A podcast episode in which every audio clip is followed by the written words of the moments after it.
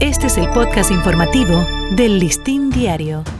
Estos son los principales titulares que podrás encontrar en Listín Diario este sábado 25 de julio. La Organización de las Naciones Unidas apoya cumbre COVID-19.